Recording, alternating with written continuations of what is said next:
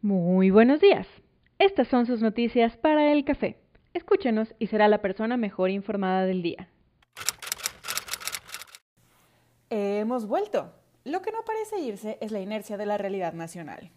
Por lo pronto, el gobierno de Tamaulipas confirmó el ingreso de un viajero internacional a su territorio contagiado con la nueva cepa de coronavirus, conocida como B117. Es una persona de 56 años quien llegó a la entidad el pasado 29 de diciembre, llegando a Matamoros procedente de la Ciudad de México. Vemos a doña Claudia con su carita de hora que... Cabe resaltar que nos dimos cuenta de esta nueva cepa en el país debido al proceso de una empresa particular y no a los protocolos de seguimiento del gobierno.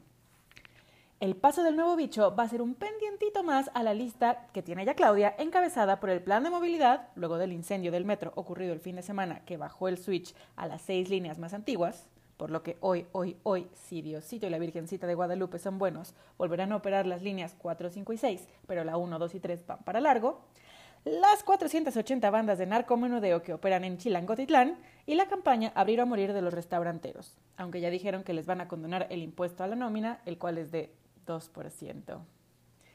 Y en el café maquiato, todos los ojos están puestos en Mr. T.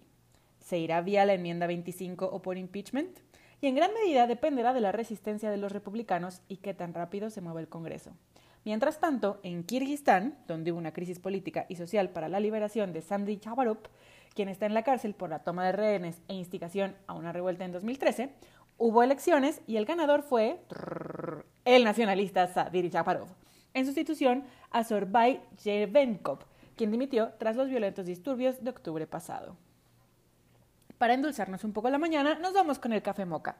La tormenta Filomena dejó a Madrid bajo una de las nevadas más intensas desde hace 50 años y nos recuerda que el cambio climático también está en la agenda de 2021 por más guapo que esté. Por otro lado, Noruega está muy decidido a ser líder en captura y almacenamiento de dióxido de carbono, enviarlo en estado líquido a una terminal en la costa oeste del país, donde será transportado por tubería a un lugar de almacenamiento a 2.600 metros de profundidad en el Mar del Norte, donde quedará retenido de forma permanente. Al oso le gusta esto. ¿Y qué creen? Tenemos cambios. Les contamos.